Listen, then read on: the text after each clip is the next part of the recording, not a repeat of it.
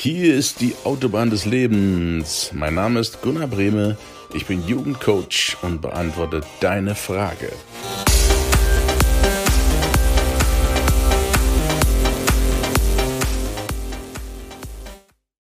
Frage von heute. Woran erkenne ich aufrichtige Menschen? Aufrichtige Menschen erkennst du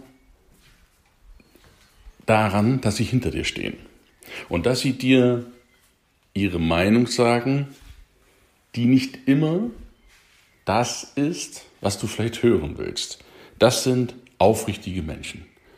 Um ganz knallhart zu sagen, wer nicht zu dir steht, der steht dir im Weg.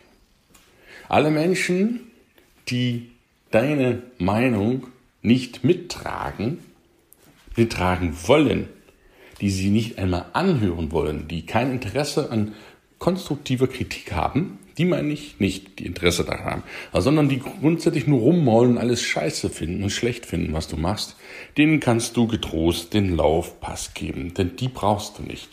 Die aber hinter dir stehen, die dich auch mit konstruktiver Kritik beraten, die dir sagen, wo du auf dem Holzweg liegst, nicht nur rummaulen, sondern Lösungsvorschläge anbieten und die vor allen Dingen zu dir halten und positiv über dich reden, dich in Schutz nehmen, wie auch immer du es formulieren möchtest, wenn du nicht da bist, das sind aufrichtige Menschen und das sind echte, echte Freunde, die nicht über dich herziehen, wenn du nicht im Raum bist, sondern die sagen, stopp Leute, das ist nicht wahr und das diskutieren wir erst aus, wenn derjenige dabei ist.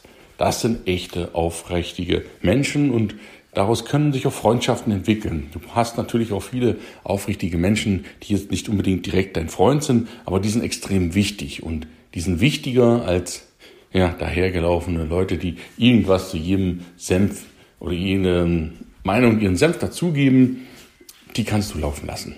Das ist Aufrichtigkeit, Ehrlichkeit, dir das zu sagen, was du nicht unbedingt hören willst und die zu dir stehen, egal was kommt und das gut finden und dich anhören.